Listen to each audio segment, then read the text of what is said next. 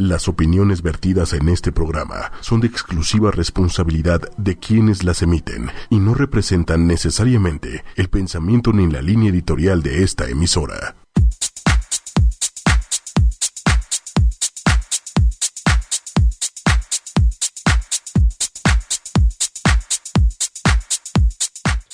Hola, ¿qué tal? Buenas noches. Estamos una vez más en esta emisión de Netas y aparte en una nueva semana, un nuevo programa, todo nuevo. ¿Qué les parece?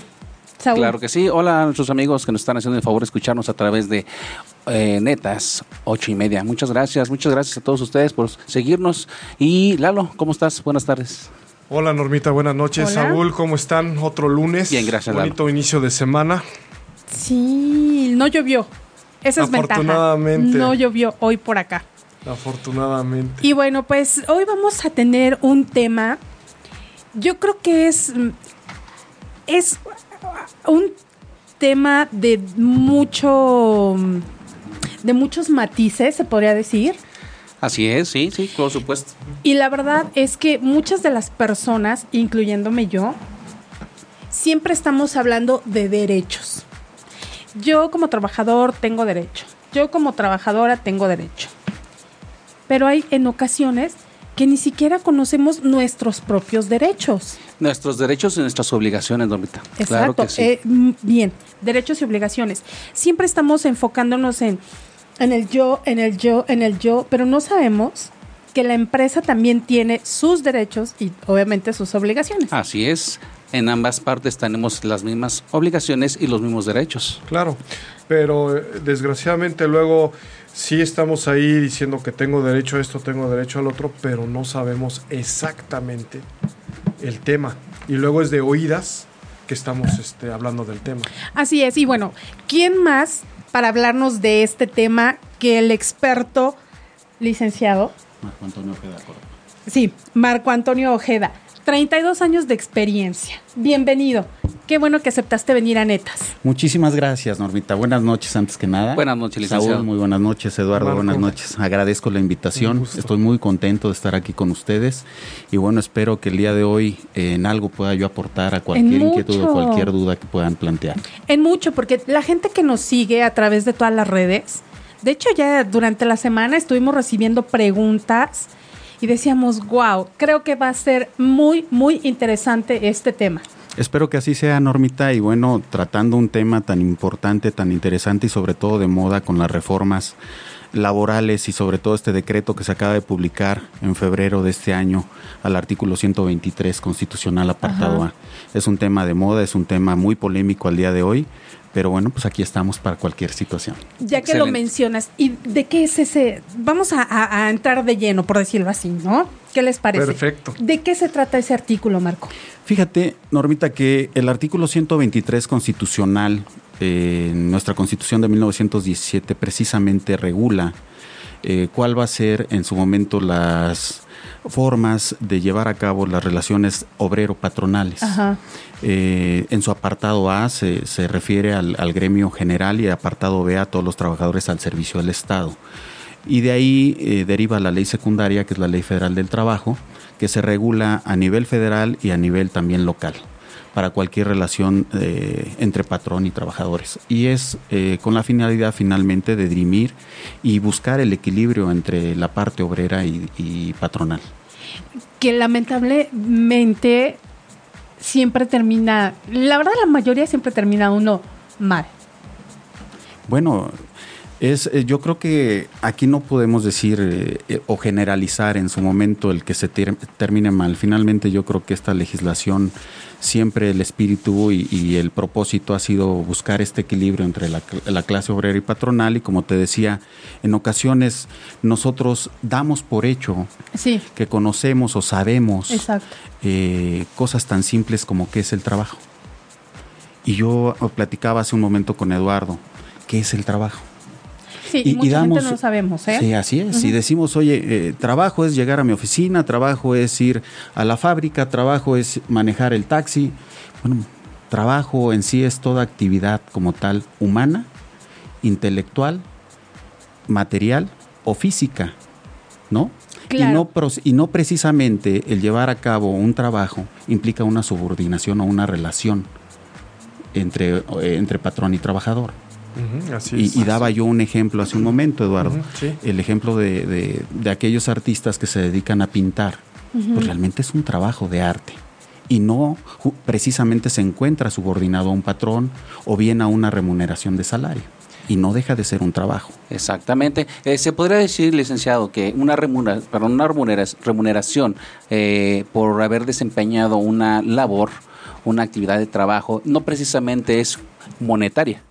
Eh, puede ser reconocida a través de otro por otros factores. Es correcto y no deja de ser por eso trabajo. Exactamente. Repito, trabajo es toda actividad humana, material, intelectual y física para en su momento buscar la transformación de la materia y ganar eh, alguna retribución económica, ¿no? Pero no forzosamente deriva de una relación de trabajo. La relación de trabajo es otra cosa completamente diferente que yo creo que va a ir más enfocado este programa como tal. Exacto, sí, sí, sí, sí, sí. Eh, digo, el trabajo también además siempre la finalidad es ver remunerado económicamente. Y cuando tú lo ves bien remunerado, estás feliz. Además, también cabe señalar, y, no sé si aquí está en lo correcto, además de buscar la remuneración económica para subsistir, eh, para crecer profesionalmente, al trabajo hay que tenerle cariño, hay que tenerle respeto, hay que tenerle amor. Porque muchas veces decimos el trabajo, ay, es que hay que trabajar, ah, ya me levanté y vamos a trabajar. Y lo vemos como una pesadez en nuestra vida cuando no debe de ser así. Yo creo y, coincido eh, contigo, Normita, en, este, en este comentario. Efectivamente, eh, el trabajo es una actividad primordial en cualquier ser humano, toda vez que es eh, la forma en que uno busca la subsistencia, el, vivir bien, el, alcanzar este fin por el que estamos en este mundo. Yo creo que es la felicidad. Sí, claro. Este, efectivamente hay que tener amor al trabajo, responsabilidad, pero yo creo que es una cuestión también cultural. Este, al día de hoy eh, podemos hablar de cuáles, cuáles son nuestros derechos, por ejemplo, como trabajadores. Muchas veces hablamos de el salario, ¿qué es el salario como tal? ¿Cómo se integra un salario? Sí, la verdad lo desconocemos. Y yo creo que haciendo un sondeo a público en general, yo creo que no van a saber. personas lo sabemos.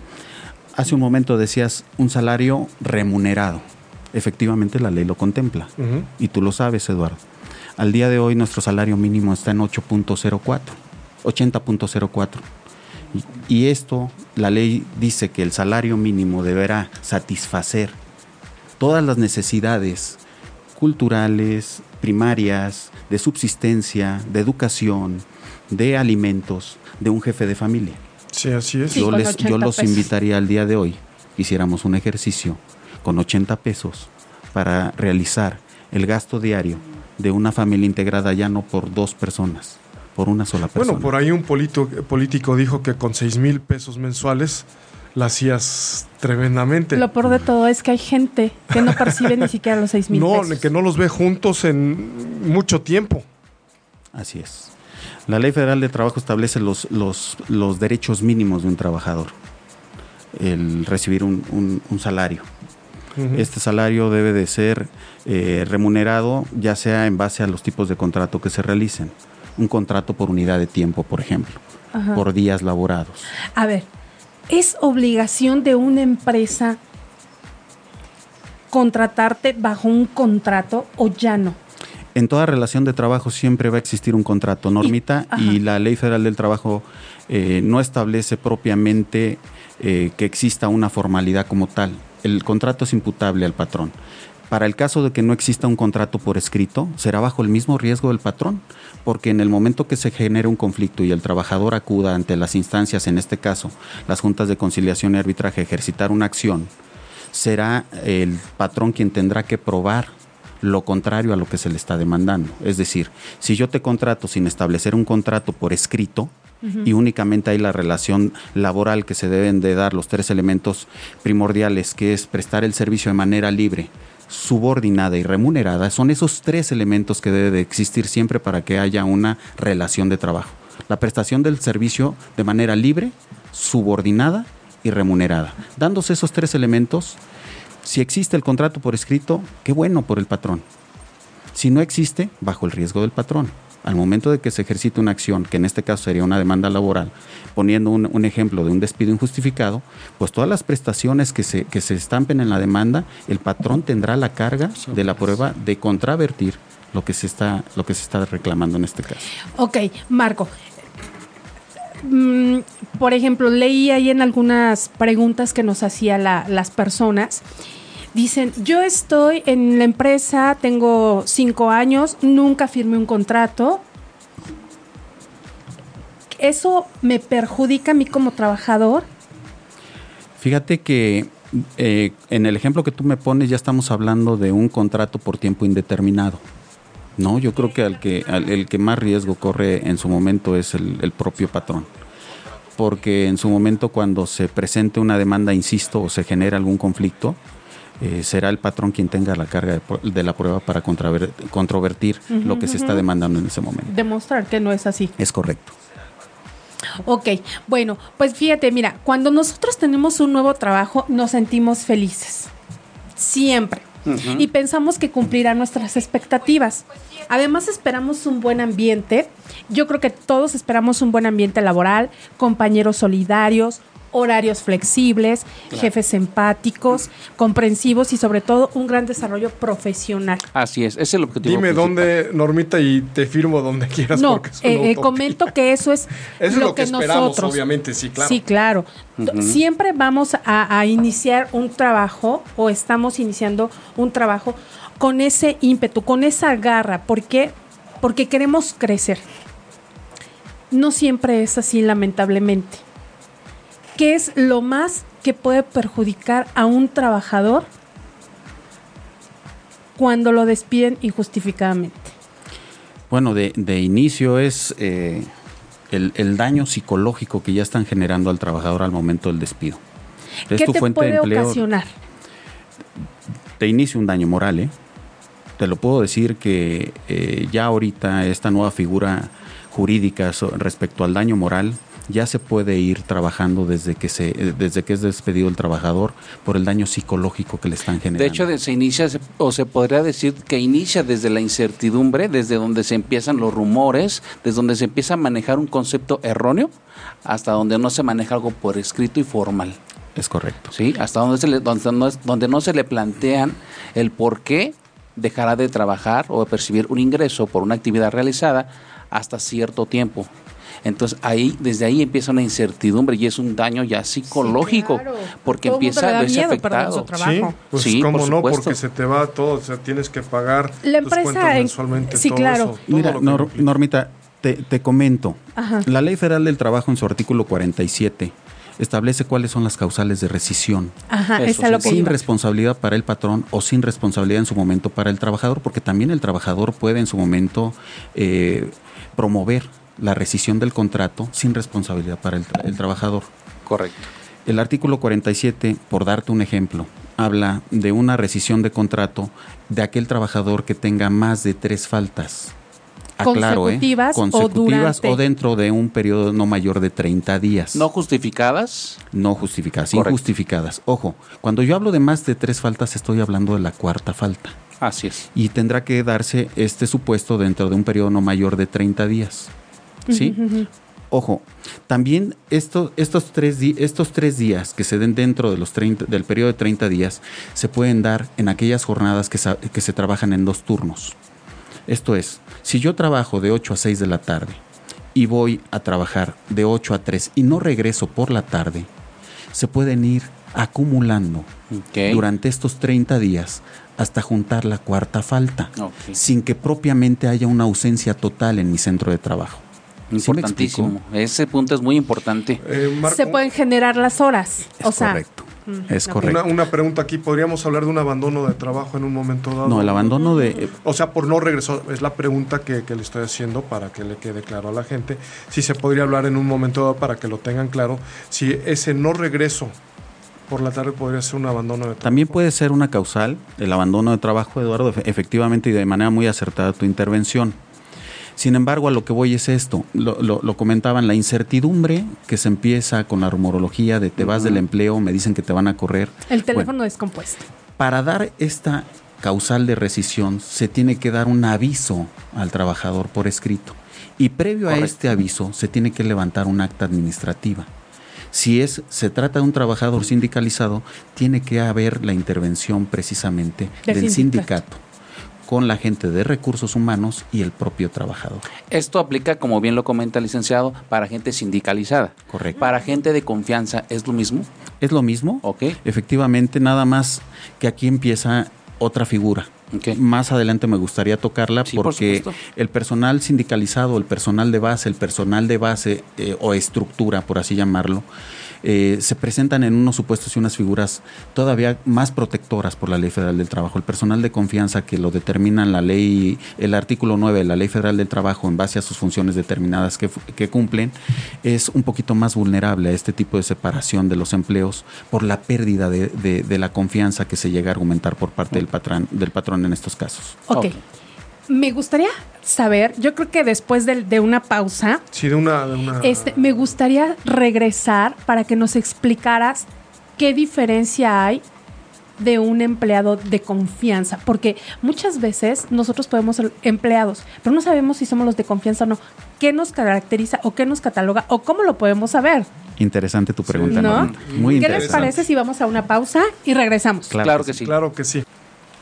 ¿Listos? Ya regresamos. Bueno, es que está súper inter- interesantísimo este tema. ¿Tú cómo lo ves ahora? No, la verdad es que sí. Son temas y puntos muy específicos, la verdad que pudieran expandirse por la importancia que tiene cada uno de ellos. Y pues más con La un verdad es que excelente sí. abogado que me precio que sea mi amigo y fuimos compañeros de, en la universidad. Es un excelente abogado laboralista, así es que pregunten, por favor, todas las dudas. Pregunten. Gracias, pregunten. gracias, Eduardo. Pues mira, fíjate que la mayor parte de las personas que trabajamos, que somos godines, pasamos gran tiempo del día precisamente en el trabajo. Sí.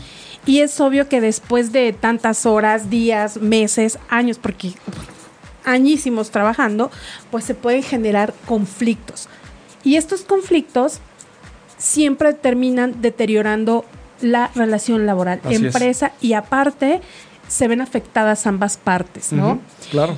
Y bueno, sobre este tema, aquí, por ejemplo, una de esas eh, motivos por los que se pudiera ver afectada esa relación es cuántas horas especifica la Ley Federal del Trabajo que uno debe de, de trabajar. Mira, Normita, nada más eh, para contestar tu pregunta antes de que nos fuéramos al, al, al- Al corte. al corte. Ajá. Hablabas de personal de confianza Ah, sí, sí, sí, sí. y, y- y el personal de estructura o de base o sindicalizado. El personal de confianza se determina por el artículo 9 de la Ley Federal del Trabajo. Personal de confianza es todo aquel trabajador que realiza actividades de supervisión, de dirección, de inspección en forma general dentro de la empresa. Un asistente de dirección vendría siendo de confianza. No, no. ¿Por Es qué? en base a la responsabilidad Ah, y a la actividad propia. Fíjate que el personal de confianza no lo determina la denominación del puesto. Eso es importante. Encontramos muchas veces contratos o tarjetas de trabajo que dice, eh, el trabajador es un supervisor de almacén, eh, categoría confianza. Si las actividades que realiza ese supervisor de almacén no encuadran en el artículo 9 de la Ley Federal del Trabajo que establece cuáles son las actividades propias de- del personal de confianza como supervisión, dirección e inspección, no es personal de confianza por el simple hecho de que la tarjeta de trabajo o el contrato de trabajo lo denomine como tal. Ok. ¿Sí? Insisto, el personal de confianza se va a determinar en base a la actividad propia que, que desarrollan dentro de la empresa. ¿Sí? De acuerdo. O sea que Ah, ya les quedó claro por ahí lo que es el trabajador de confianza, ¿no? Así es. Excelente. Ahora, tocando el tema de, de- que de- decías, Norma, Ajá. en relación a las jornadas. Sí. Tenemos tres jornadas. La jornada diurna, la jornada nocturna y la jornada mixta.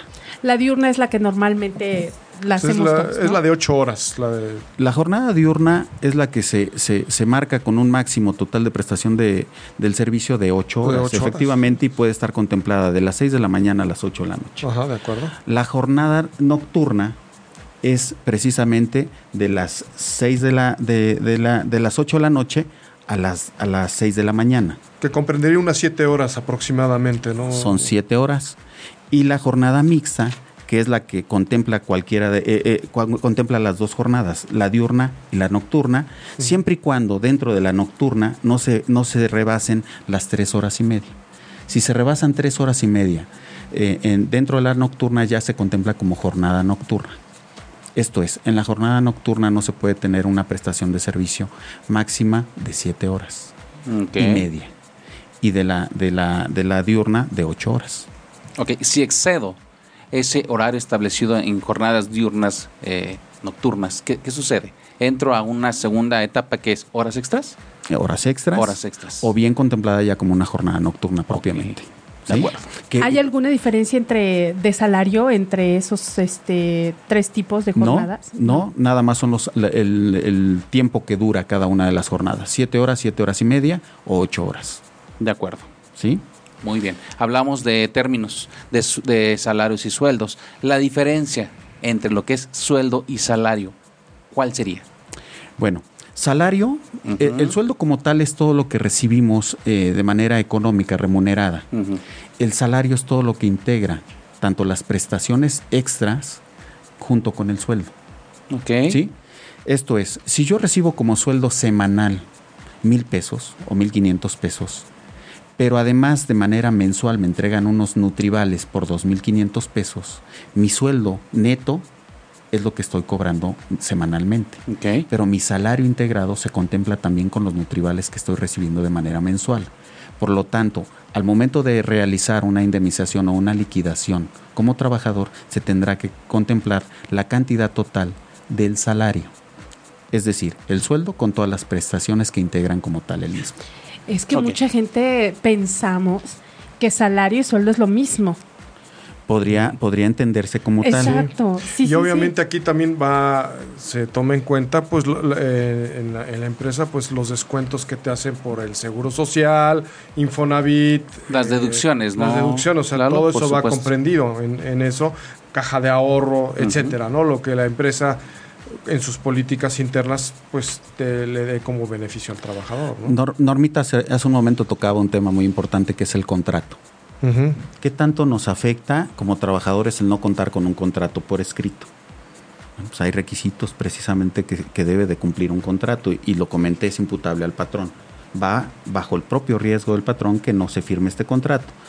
Pero también es conveniente que el trabajador sepa a partir de cuándo está contratado, cuál va a ser el salario, cuál es mi jornada de trabajo, en qué días voy a laborar, porque por cada seis días que labore tengo derecho a un día de descanso. A las ¿Cuál, va a ser- prestaciones. cuál va a ser mi día de descanso? Claro. Si ese día de descanso se establece el domingo y llego yo a trabajar el domingo, se paga de una manera diferente a lo que se pagaría en un día de descanso distinto. Ok, La voz populi sí. dice que es doble.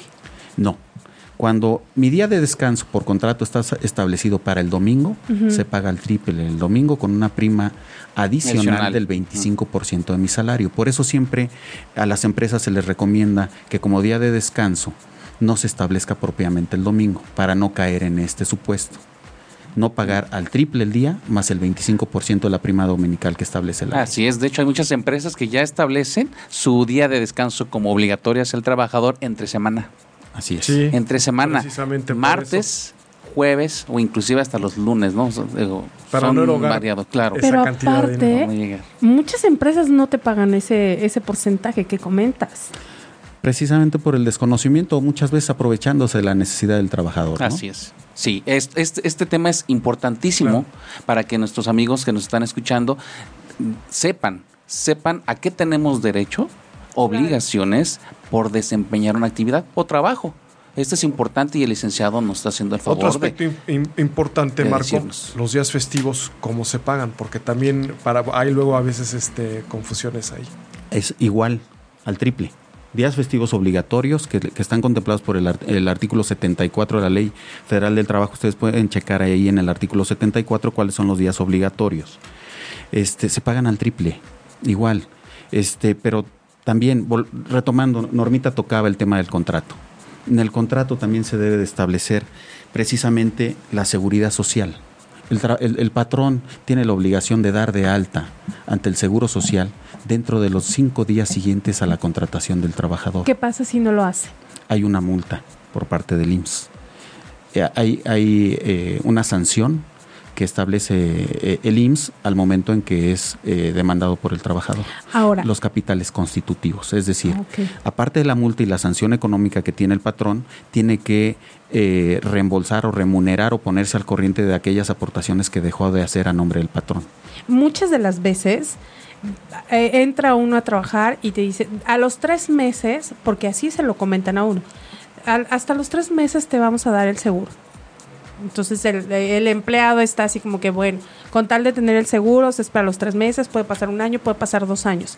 En ese aspecto, ¿cómo podemos comprobar que dos años antes de que nos dieran de alta, teníamos, eh, teníamos ya esa antigüedad en el trabajo? Bueno, la antigüedad no se determina por el alta del Seguro Social. La antigüedad se determina desde que se inicia la relación de trabajo. Desde el primer día. Es correcto, desde que se, empresta- se- se- se inicia la prestación del servicio de manera libre, subordinada y remunerada. Por eso es importante eh, hacer y recalcar que puede haber una relación de trabajo sin existir propiamente un, tra- un- un contrato contrato. de trabajo por escrito. Y puede haber un contrato de trabajo sin existir propiamente una relación de trabajo. Esto es, yo puedo contratar un trabajador de carácter eh, eh, anticipado. Esto es, estamos en el mes de julio, tu contrato inicia a partir del mes de noviembre de este año. Ya hay un contrato de trabajo, ya hay un acuerdo de voluntades Ok. pero también todavía no, no no inicia esa relación de trabajo. Sin embargo, puedo iniciar con la prestación del servicio, pagarle a mi trabajador, él estar de manera subordinada desde ahorita sin existir el contrato de trabajo. Pero ya hay la relación de trabajo. ¿Sí me explico? Sí, por Entonces, la antigüedad se determina desde que inicia la relación de, tra- de trabajo, no a la firma del contrato o bien tampoco al alta del O sea, seguro en este social. caso julio, no noviembre. punto. No, no, no, o sea, sería en julio, no noviembre, como tú lo estás explicando. Y otra cosa, por ejemplo, cuando te dan de alta en el seguro y tú percibes, no sé, el sueldo de 160 pesos diarios, por decirlo así, que vendría siendo que el tope doble, el tope de- del salario, ok. Pero en el seguro te están pagando como el mínimo. Esto existe de manera muy regular. Eh, siempre se dan o normalmente se dan los trabajadores de alta ¿Por con un salario inferior, porque las aportaciones son inferiores a las que se tendría que pagar en su momento con el salario La real. finalidad es de que el patrón pague menos. Exactamente.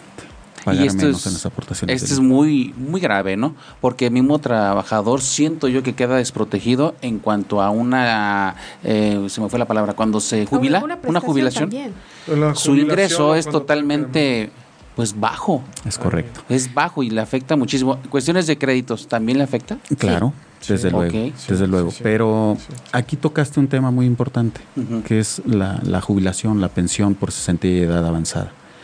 Las aportaciones que se realizan por parte del patrón es en base a un salario inferior al que realmente se percibe. Entonces, cuando se llega a ese supuesto de, de demandar o de, de solicitar que se otorgue la pensión por cesantía, resulta que es con un salario inferior. Esa es una, una situación que se da de manera muy regular, muy, muy regular. Y la verdad es que no, tampoco hay un control sobre ese aspecto. Sin embargo, también hay las instancias correspondientes para que se obligue al, al- al patrón para que se dé de alta y la aportación correspondiente ante el Seguro Social con O sea, el salario que, que se está, que se está percibiendo realmente por el, por el trabajador. Desgraciadamente muchas veces se desconoce. Es eh, otro de los supuestos que se dan en aquellos eh, días o, o jornadas donde se trabajan y no, se- no son pagados los salarios que se llaman salarios de vengados, es decir, trabajados pero no cubiertos.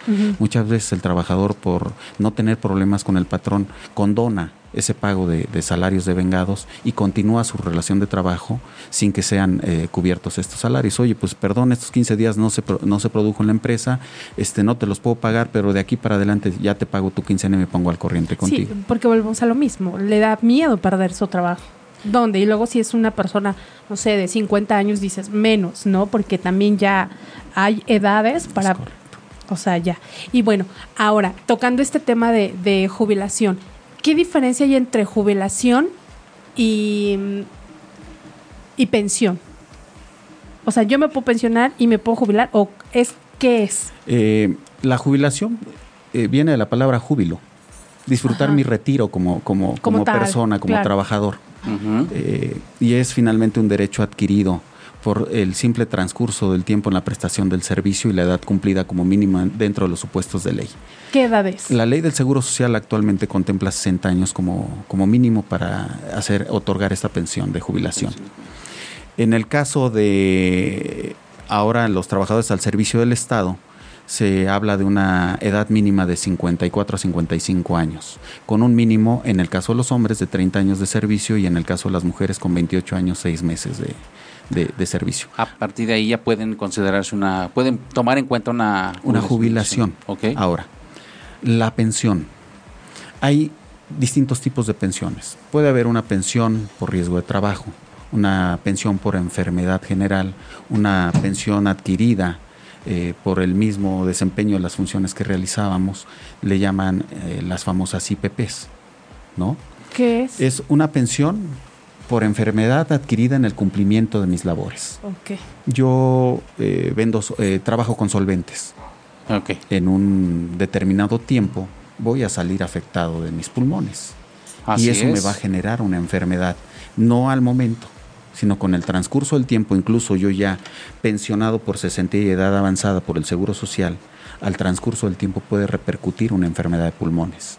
Se demanda adicionalmente esa pensión Las, las por empresas. enfermedad profesional. Sí, claro. Inclusive hay trabajadores que des- desempeñan su actividad en empresas de, de minería, ¿no? De, de soldadores, ¿no? Soldadores e inclusive los que trabajan en, en plantas especiales o en específicas de una actividad, eh, plantas de asfalto, como me llega ahorita a la, a la- Sí. a la mente, ¿no? O, Entonces, bueno, luego en ferrocarriles o donde El hay ruido. mucho ruido, que como bien lo está diciendo aquí Marco, pues te jubilas y después de un tiempo tu capacidad auditiva se disminuye. se disminuye ahí. drásticamente. Y no es un padecimiento que se, que se presenta al momento. No. O sea, yo puedo retirarme incluso, incluso en todas mis facultades. Sin embargo, repercute con el transcurso Sí, ya con, del con el tiempo. tiempo, con la edad, precisamente derivado de, de la actividad que tú desempeñabas, se te puede agravar o disminuir tu capacidad, llámese auditiva o de vista o de olfato, como sea, ¿no? Y son riesgos de trabajo. Sí, Sí. claro. Ahora, volvemos. Tú te puedes jubilar aquí, DF, ¿a los cuántos años? A los 60. Eh, no, no nada más en el DF. Eh, la ley del Seguro eh, Social establece una pensión de jubilación a, a- a los 60 años de edad. Ujú. La voz, la voz popular, te digo popular porque siempre en Sí, Es lo que se escucha, ¿no? Sí, Lo que sí. se Radio maneja. pasillo. 65. No, ¿Es verdad? Son 60 años. Perfecto. Ahora, ¿sobre qué se basa? Eh, cumplido los 60 años, es verdad que se dice te jubilas al 80% y si te vas hasta los 65 es al 100%. No, a los 60 es al 100%. Y en el caso de los trabajadores al servicio del Estado, son eh, actualmente 55 años en el mínimo de edad, siempre y cuando ya se tengan los 30 años cumplidos de, De servicio, servicio. a esa edad. Si yo llego a los 55 años de edad y todavía tengo 20 años de servicio, por cada año de servicio que transcurra que yo requiera para llegar a los 30, será incrementando eh, la edad requerida hasta llegar a los 60 también en el, en el caso del apartado B. Sí, porque su, su edad es mínima, ¿no? La edad, La es edad que estoy marcando de 55 años Sí. es mínima, Mínima. pero obviamente va ascendiendo en forma gradual hasta que se cumpla el tiempo de servicio mínimo Así es. este requerido. Ok, pues mira, No te, vi, no te vi muy convencida, Normita. No, sí, lo que pasa es que me genera muchas dudas este tema porque, bueno, tengo una hermana que hace poco me comentaba, más bien le pregunté, oye, ¿ya te jubilaste? Y me dice, no. Y pues ya tiene 64 años. Y yo, ¿pero por qué? Pues si ya lo puedes hacer. Me dijo, no, es que fui y me dijeron que me esperara a los 65 para jubilarme al 100%. Por eso te pregunté, entonces me brotó eso de que dije, bueno, ¿qué onda con mi hermana? Estaba activa. Sí, No, es a los 60 años. Yo lo que puedo recomendar es, eh, en caso de que este tema sea de carácter local, se acerque a la Procuraduría de la Defensa del Trabajo, que está ahí en el Metro Pino Suárez, y si es federal, a la Procuraduría de la Defensa, a la Procuraduría Federal de la Defensa del Trabajo, que está ahí en Vertis, este, de acuerdo a la, a la competencia que corresponda. ok. Perfectísimo. Por eso me quedé así como... Ahí pueden, eh, pueden tener los trabajadores pueden sus asesorías asesorar. y tener el, el- el abogado o defensor de oficio que se les asigna. Ok, perfectísimo. Y bueno, aquí algunas preguntitas sobre en el Facebook que he estado viendo y me dicen, ¿qué se debe hacer cuando por tu antigüedad te quieren despedir? O sea, supongo que esta persona pregunta de que mm, si tienes, que la empresa no quiere que hagas antigüedad. Así la entiendo. Son estrategias que las empresas normalmente utilizan precisamente para no generar eh, trabajadores con mucha antigüedad y que a, a- a mediano plazo les pueda generar una responsabilidad económica gravosa como Mucho tal. más adelante. Eh, permiten que los trabajadores estén de dos a tres años, los despiden, vuelven a contratar otra gente que reúna ese perfil, gente joven, y empiezan de nueva cuenta. O inclusive esta, esta pregunta que nos hace nuestra amiga Ana Rox nos dice que está muy relacionada al punto licenciado que dice, ¿qué tanto puede afectar que uno no, no esté renovando con, continuamente y aún siga trabajando normalmente? O también podría ser, podría ser que, que estuviéramos constantemente renovando en nuestro Contrato. contrato mensualmente. Sí, pues es para tres no generar meses. antigüedad. Esto es, ¿no? ¿No? Esa es la... No, pero en estos casos se da una contratación por tiempo indeterminado. Si no hay una firma constante de contratos de renovación, no hay problema. Es un, se entiende que es un contrato por tiempo indeterminado. Ok, es que ahí la gente nos llegamos a confundir porque decimos, es que no lo hemos firmado. Y entonces el, el patrón e e incluso los abogados de, de la misma empresa te dicen, es que si no has firmado, este no puedes generarlo. Y ahí es donde la gente como que empieza a alborotarse a decir, es esto, a decir, es lo otro. Y en realidad lo que debemos hacer es lo que estamos haciendo ahorita, ir con un especialista para que realmente nos aclare todas las dudas. Mientras se siga prestando el servicio, se siga pagando por como tal y subsista la materia de trabajo, no hay por qué preocuparse. Perfecto. Si se llega a dar alguna separación de- de- del cargo, del empleo, estamos hablando de un despido injustificado. Injustificado. Las dos acciones que se pueden eje- ejercitar en materia laboral es la indemnización constitucional o la reinstalación. Y la reinstalación, obviamente, como un derecho constitucional, que es eh, la garantía de la estabilidad en el empleo, contemplada por la fracción 21-22 del 123 constitucional. Perfectísimo. Eh, ¿quieren Bien. pregu- eh, digo, este, vamos a una pausa y regresamos con todas las preguntas que nos tienen. Con Claro más que sí, no. ¿Qué les- porque ya hay más o menos estoy Está viendo una que otra ¿no? Sí, pregunta, aunque algunas ya se, se platicaron, pero valdría la pena como reafirmar, Recalcar. reafirmar Exacto, ¿no? este, Sí. esa duda, o sea, quitar esa es. duda y reafirmar la información que está diciendo. Sí. muy bien dicho. Claro que sí. Entonces vamos a una pausita, Méndez, please. Marco, pues aquí tenemos una pregunta que nos está formulando la gente acerca del aguinaldo. ¿Cómo se paga? ¿Qué derecho tienen? ¿Cómo, cómo está esa situación? Hay mucha inquietud acerca de eso. El, el aguinaldo es un derecho ya establecido por ley. Eh, la prestación mínima que marca la Ley Federal del Trabajo es el pago de 15 días de salario como concepto de aguinaldo y este, esta prestación se tiene que pagar antes del día 20 de diciembre de cada año. Independiente de tu antigüedad, de los años que tengas Con ahí. independencia a la actualidad, a, a la antigüedad que se tenga por parte del trabajador, reitero, la Ley Federal del Trabajo marca las prestaciones mínimas que debe recibir un trabajador y en este caso marca como prestación mínima por el concepto de aguinaldo 15 el pago de 15 días. Si de ahí hay un acuerdo de voluntades, tanto en un contrato individual o en su momento en un contrato colectivo, que es lo más común que se da, se pueden pactar prestaciones superiores. Ok. Una vez que estén pactadas estas prestaciones superiores, de ahí partirá la responsabilidad económica que pueda derivar de algún conflicto eh, de algún conflicto laboral entre patrón y trabajador. ¿A qué voy? Si dentro de un contrato individual o colectivo se pacta como aguinaldo el mes y medio, al momento en que se finque dentro de un conflicto laboral la responsabilidad económica, por el concepto de aguinaldo se tendrá que pagar ese mes y medio. Ahora, con independencia de la antigüedad, sí, efectivamente, cuando hablamos de trabajadores que han laborado más de un año, cuando han laborado menos de un año, únicamente se pagará la parte proporcional de aguinaldo. ¿sí? Si yo tengo seis meses, pues se pagarán no los 15 días, sino el 7.5, Ok, ¿sí? Por dar un ejemplo. perfecto. Mira, aquí Rudy Velázquez nos dice, si tengo siete años inactivos y tengo 58 de edad, ¿no me podré pensionar a los 60? A los 60, claro que sí. ¿Qué ¿Qué Claro que sí. necesita? A ver, para Rudy, ¿qué es, necesita? Es un procedimiento administrativo, Rudy, Ajá. que se llevan. a- eh, me imagino que estás hablando de Seguro Social, del IMSS. Eh, es un procedimiento administrativo que, que se realiza ante las propias oficinas de acuerdo a la delegación que te corresponda. Acude, ahí presenta, te, te van a hacer una serie de requerimientos en base a los requisitos de documentos que tienes que presentar y con ello empiezan a tramitar tu pensión por cesantía y edad avanzada. Ok, aquí existe ese mm, también ese hablar popular de si no estoy trabajando y tengo 59 o 58 años, como menciona Rudy, em, ¿cómo puedo activarme nuevamente para poder jubilarme? Pensionar. Bueno, es que no necesitas reactivarte con el con que se presente ya el número de cotizaciones ante el IMSS. Ah, ok. y, y- y ya, si tú ya cotizaste por años ante el IMSS y dejaste de estar activo a los 58 años, lo único que tienes que esperar es el supuesto de los 60 años que pide la ley. Porque mucha gente, y, y igual, vuelvo a lo mismo, porque todos nos vamos con la voz popular. Sí. Sí, si sí. tú tienes 59 años y, ojo, ahí lo que mencionas tú, este Marco, es que si cumpliste con el requisito de tus cotizaciones, no necesariamente te tienes que reactivar. Esa era la duda. Y supongo que mucha gente no lo sabe. Yo no lo sabía. Pero qué bueno que lo mencionas.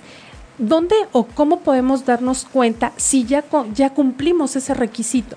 Por ejemplo, Rudy, ¿dónde lo puedo checar? ¿Hay alguna página en internet? No, no, con tu edad, obviamente el requisito ya te lo estoy diciendo, son 60 años como mínimo de edad. Ajá.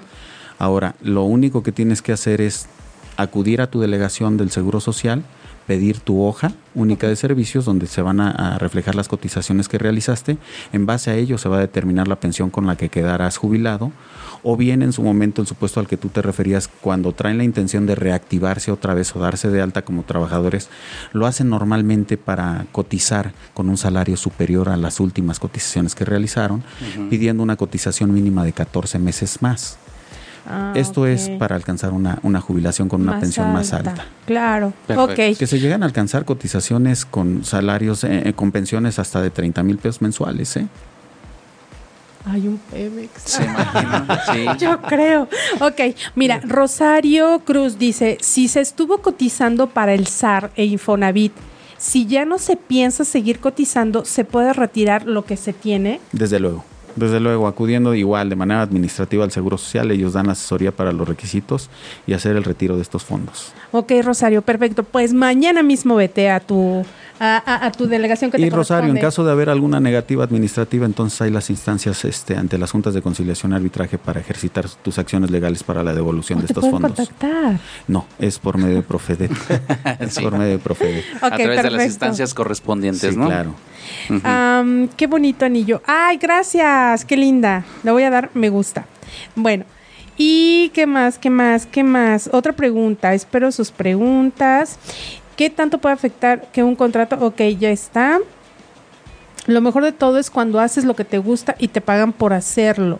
Nos debe gustar lo que hagamos o en lo que trabajemos para hacerlo bien y de buenas, que es el primer punto que tocamos.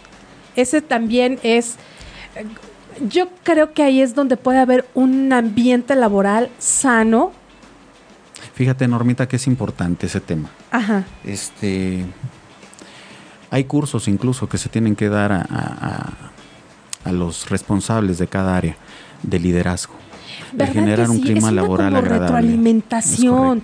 Yo creo que sí. Fíjate que em, siento yo que eso también debería ya tenerlo como, como la ley federal. Es decir, es que muchas veces nosotros como, o- como empleados necesitamos esa palmadita de hacerlo. Oye, lo hiciste bien, te, me- te mereces un like. Pero hay patrones realmente que Yo creo que como obligación de- de- del patrón, sí debería haber esos cursos de liderazgo. Hacen falta muchísimo. Eh, los cursos de, de liderazgo dentro de lo que refiere a la capacitación. Sí. El, el clima laboral, el reconocimiento al trabajador por las labores que realizan es importante. Claro. Es Eh, y no muchas veces eh, tiene que ser de manera remunerada económicamente, sino lo que dice Normita, la palmadita en la Sí, espalda. eso, eso el ayuda decir, muchísimo. qué bien, bien Claro. hecho, te felicito, adelante, vamos bien. Es el mejor incentivo que Es puede un existir. ¿eh? incentivo. La La verdad es que sí. Te sientes muy motivado cuando te Y, desgraciadamente la, la figura del, del patrón o la figura del jefe muchas veces mucha mucha gente que lo que lo ejerce como tal lo relaciona con autoridad cuando yo yo creo que debe ser un, un compañero más un integrante más al equipo de trabajo y, y coadyuvar Sí, claro. e integrarse como tal para lograr el objetivo principal en un centro de Eso es lo trabajo. importante. Es que a él también le beneficiaría y al 100%, o sea, creas un buen ambiente de trabajo y la empresa sube.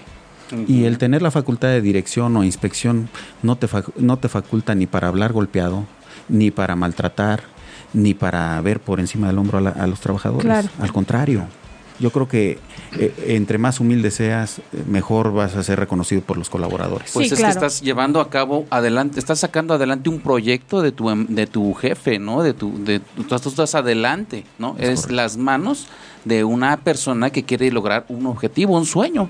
Sí. Así que todas aquellas personitas que son jefes de empresas, due- este, dueños, ¿no? Este, coordinadores, supervisores, Jefe. acérquense a sus compañeros de trabajo y, y reconozcan el trabajo porque, pues la verdad, se merecen eso y más, ya que ellos dan la cara por, por una, actividad, hasta un, un regaño, ¿no? Y confunden. Ellos están primero que antes que todo. Perdón, confunden la subordinación con una facultad para dar instrucciones o ordenar a situaciones completamente diversas para las que están contratados. Eso es importante. Cuando se realiza una contratación de un trabajador, está contratado para realizar actividades muy específicas. Sí. Y en ocasiones resulta que mandan al trabajador por los cigarros a hacer pagos personales Sí. al banco y eso no. Eso está fuera de las condiciones generales del, traba- del trabajador para lo cual fueron en su momento contratados, valga la Así redundancia. es. Ok, bueno, y creo que aquí esta pregunta también está padre porque dice, ¿debo firmar algo si no estoy de acuerdo con lo que me ofrecen? Supongo que cuando te despiden. Cuando en un despido. No. El, el tip que yo les puedo dar como, como trabajadores es no firmen nada. Eh, se da mucho en, el- en los juicios laborales esas renuncias prefabricadas. Cuando llegamos con la ilusión, la emoción y el gusto de que vamos a ser contratados, muchas veces nos dan a firmar diversidad de documentos y algunos de ellos en blanco. Perdón. Cuando tenemos ese gusto de estar firmando la contratación y de ingresar, firmamos sin ver. Y firmamos esas hojas en blanco y muchas veces cuando nos despiden resulta que presentan unas hojas ya con textos prefabricados en donde el trabajador está renunciando a todos sus, sus Por ahí te, derechos. te llama la atención algo, ¿verdad? Sí, sí, sí. Mire, por ejemplo, aquí yo, ah, alguna experiencia que por ahí tuve eh, y me, me trajo ya, ya este, algo, algo bueno de todo esto, ¿no? Eh, aprendí que en un contrato laboral de trabajo, ¿sí? En la parte final, la última hoja normalmente trae un espacio en blanco. ¿Sí? Nosotros tenemos que poner, si, el empleador nos dice, ¿sabes qué? Firma tu, contrato, aquí está, todas van a, una parte del lado, en la parte del costado de, la hoja, y al final, fírmale aquí abajito, abajito donde termina el texto, esto es erróneo. Entendí y aprendí que esto se pone al final, donde termina el punto final de la redacción del contrato, ahí va su nombre y la firma, para no dar cabida a un texto adicional. ¿Esto, ¿Es correcto esto? Es correcto. Fíjate que muchos de los juicios que se tramitan actualmente en las juntas de conciliación y arbitraje, y hablo locales y federales, Sí. cuando se dan este tipo de despidos, los documentos que son eh, en ocasiones presentados son renuncias prefabricadas, Es en que- base o aprovechándose de la buena fe del O trabajador. también, este Marco, también Oye, ¿hay te quieren coaccionar o, o- o obligar a, a- a firmar bajo amenaza. Eh, que ahí, también el, lo- ahí el consejo es no acceder, nadie te puede obligar a nada. Este, firmar eh, siempre, como lo, lo acabas de recomendar, al final del texto, para que no sean manipulados o prefabricados Así después es. algunos otros párrafos adicionales que implique la renuncia como tal al empleo. ¿Hay alguna manera, por ejemplo, si ya lo hiciste, si firmaste por error, porque no te fijaste, ¿hay alguna manera de demostrar nosotros como empleados que esa hoja se firmó sin querer queriendo? Desde luego, eh, en la etapa procesal de ofrecimiento y admisión de pruebas se realizan las objeciones correspondientes, en este caso a la documental consistente en una renuncia, y bueno, se ofrece una pericial caligráfica, grafoscópica y en documentoscopía, donde se puede determinar por parte de especialistas si esta renuncia fue alterada o fue prefabricada o fue utilizada una lista, una firma, es decir, que fue estampada con anticipación al texto que, que refiere la renuncia, ¿no? Por la pluma, por la tinta, se puede checar. Eh, por la tinta, por, por el tipo de El firma, tipo de papel también. por el tipo de papel, por la, incluso hasta por el margen que, que presentan los textos al momento en que la firma aparece y no coincide con el margen del texto. O bien está la huella, porque ah, muchas veces hasta hacen estampar la huella del trabajador, Sí. y al momento que imprimen el texto con la renuncia, No, resulta que hay cruzamientos entre, entre la impresión con la huella.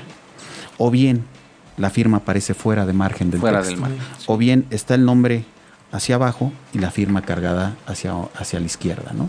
Es importantísimo estos Sí, puntos que nos acaba de dar, Sí, licenciado. muy importante. Y el perito, Sí. mediante unos, ellos hacer unos estudios y todo eso, determinará mediante su dictamen todo lo que estamos este, platicando. Y un punto muy importante, Lalo, Normita, licenciado, eh, todos tenemos derecho a una copia de nuestro contrato eh, Así lo establece ¿no? por ley, claro. que Ok, sí. démonos el tiempo de leerlo, leerlo detenidamente. De hecho, creo yo que todos cuando estamos firmando un contrato eh, de trabajo nos dan la oportunidad de leerlo. Muchas veces por flojera, por llámelo como quieran llamarlo, ¿no? Este, no lo leemos, nos vamos directamente a firmar. Tenemos que leerlo tal cual, con todas sus comas, ¿no? Con todos sus espacios. Tenemos que tratar de entenderlo. Y si hay dudas, al momento decirlo, externarlo y entonces ahora sí tratar de entenderlo, comprenderlo y exigir una copia de ese contrato, ¿no? Sería la mejor manera. Sin embargo, Sí, está-. No estamos hablando, estamos hablando en el mundo ideal, Por en lo que sería eh, realmente conveniente para ambas partes. Volvemos a lo mismo y Normita lo decía hace rato. El, el tener esa, ese entusiasmo, ese gusto, esa felicidad de que vamos a ser contratados y que vamos a empezar a generar eh, dinero, eso muchas veces nos, nos impide cuestionar o, o fijarnos en estos pequeños detalles que ahorita estamos comentando. Pero bueno, la recomendación final es esa, la que tú dices, el revisar de, de manera detallada y detenida el contrato, ¿no? Que estamos firmando. Y si no lo hay, ¿qué pasa? Así es. Volvemos a lo mismo, hay Sí. una relación de trabajo. No, estamos prestando el servicio, estamos siendo remunerados como tal. Ya estamos nosotros de alguna manera sujetos a derechos. Así como tenemos obligaciones de prestar el servicio de manera subordinada y este y libre, también tenemos un derecho de recibir salarios y las prestaciones mínimas de ley. Excelente. Pues este tema es muy interesante, la verdad. Creo que nos quedamos hasta cierto punto con muchos Cortos. temas pendientes, la verdad. muchas preguntas. Muchas preguntas, sí. Más que nada son Podríamos tener una segunda Sí, parte. Yo vi nos mu- gustaría mucha gente activa, muchas dudas eh, que se Sí, quedaron. la gente de Twitter, a nuestros amigos que les agradezco mucho que están activos en la cuenta de Twitter, arroba ocho y media oficial, por el Facebook ocho y media, muchas gracias que están activos. Nos están haciendo llegar una serie de preguntas, Sí, la verdad. hay muchísimas dudas y pues sí, Normita, Saúl, pues nos gustaría invitarte de nuevo aquí a, a cabina, Marco, para que continuáramos con este tema tan interesante y tan apasionante para de mucha gente y aclararle muchas dudas. Gente, pídanlo. Ah. Así es, sí. No, y más que nada porque todos estamos activos laboralmente hablando, Sí, ¿no? Y tenemos muchas inquietudes y desafortunadamente aquí en, y en todas partes de- del mundo se da, ¿no? El abuso inclusive del mismo patrón hacia sus empleados. El acoso ¿no? sexual, que también no lo tocamos. Acoso sexual. y bueno, Eh, eh, invitamos a que, eh, digo, sea una segunda parte, no estamos exentos de que no nos diga que no, pero este ya lo, lo vamos checando. Checa tu agenda, estaría padre, porque sí quedaron ahí como que Pues varios muy- puntillos. por ejemplo, la maternidad. Normita, que es muy importante. Que Sí, claro, la discriminación también, ¿no? Soy gay y me quieren dar cuello, ¿no? ¿Cómo se dice? ¿Copelas o. Co- Copelas. copelas o cuellos. Y bueno, pues a mí me dio mucho gusto tenerte aquí con nosotros. Este te trajimos un, un, agradecimiento Sí, así es, un reconocimiento por parte del grupo de, de, de netas. netas ocho y media. Y este, pues muchas gracias. No, al contrario, muchas gracias a ustedes, gracias por la invitación. Y claro que sí, si, si esto de alguna manera genera una reacción positiva y podemos hacer aportaciones hacia los radioescuchas, estamos a sus órdenes. Por supuesto. Ay, qué Gracias, lindo, muchas gracias. Claro que sí. Y gracias por el reconocimiento. Marco, Sí. ha, sido, ha sido de veras un gusto tenerte aquí con nosotros. Es otra experiencia que tengo la fortuna de, de tener con él. Qué bueno.